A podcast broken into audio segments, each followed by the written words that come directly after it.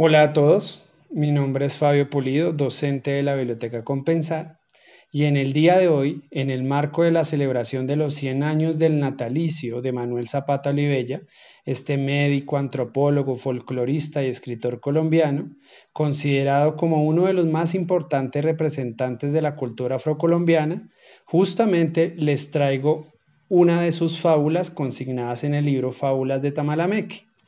La fábula que les traigo el día de hoy se llama El desarme de los violentos y dice así.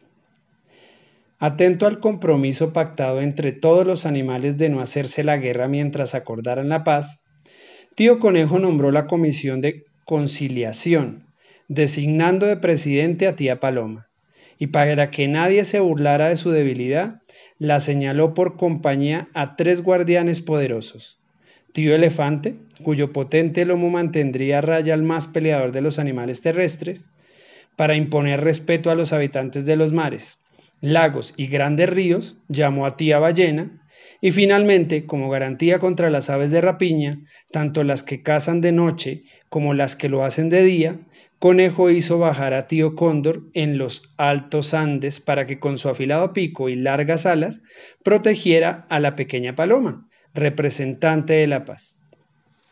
Así constituida la comisión conciliadora, se apostaron en las tres grandes entradas de Tamalameque para desarmar a los animales violentos que iban llegando a esta asamblea. Tío Elefante en la aduana terrestre reclamó a Tío León que le entregara las garras, a Tío Toro que se arrancara los cuernos, a Tía Culebra que depositara su veneno, a tío rinoceronte que le entregara el sable que tenía en su nariz. A tío alacrán le pidió su ponzoña. A tía gallina le cortó el pico. A tío lobo que se sacara los colmillos. A tía cebra le quitó los cascos para que no pateara. Y al hombre que se presentó desnudo fingiéndose el más manso de los animales, le pidió que dejara la caja de fósforos que llevaba en la mochila para impedirle que usara el fuego más destructivo que sus mandíbulas y que sus manos. Mientras tanto, tía ballena en la aduana marítima estuvo vigilante de que ningún pez del mar o del río introdujera sus armas de contrabando a la asamblea. Así pues, a todos los que llegaban por agua les desarmaba.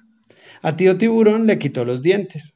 A tío pulpo la bolsa de tinta con que cegaba a sus enemigos a tía Morsa los largos comillos, a tía Anguila las pilas eléctricas que guardaban su cuerpo, a pez sierra su serrucho, y vigilante con sus alas abiertas, tío Cóndor, a las puertas del aeropuerto controlaba a las aves voladoras.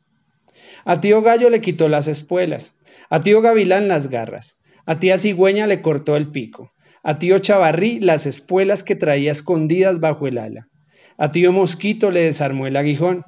A tía Hormiga, que quiso pasarse sin ser vista por entre las patas del elefante, fue sorprendida por tía Paloma, quien aprisionándola con el pico le preguntó, ¿Y usted, comadre, a dónde va tan callada? Poniendo las manos en alto, tía Hormiga le respondió, Yo no porto armas.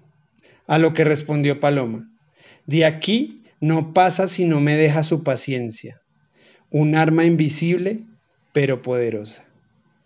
Y esta fábula, narrada por Manuel Zapata Olivella, termina así. Recordemos todos, seres humanos y animales, que todo animal tiene sus armas de ataque y de defensa. Espero que les haya gustado esta fábula, que se encuentran justamente en Fábulas de Tamalameque. Y de paso, aprovecho para extenderle la invitación que conozcan la página de la Biblioteca Compensar y todos los recursos, programas y actividades que tenemos allí. Invito a que se afilien y que hagan parte de la Biblioteca Compensar. Les habló Fabio Pulido.